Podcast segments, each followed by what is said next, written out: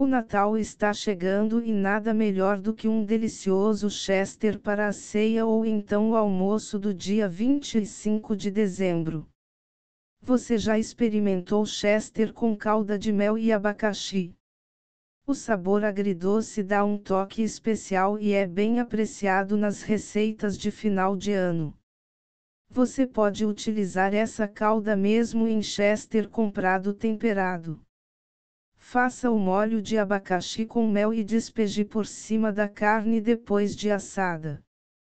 Todos adoram uma boa carne assada bem suculenta.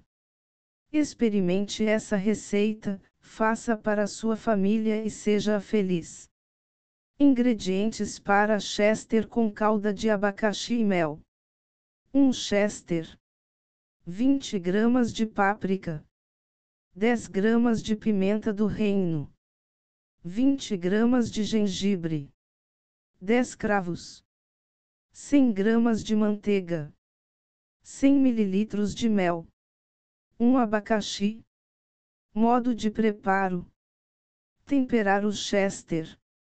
Em um recipiente misture a páprica, a pimenta, o gengibre, cravo e a manteiga, pincele essa mistura por cima do chester.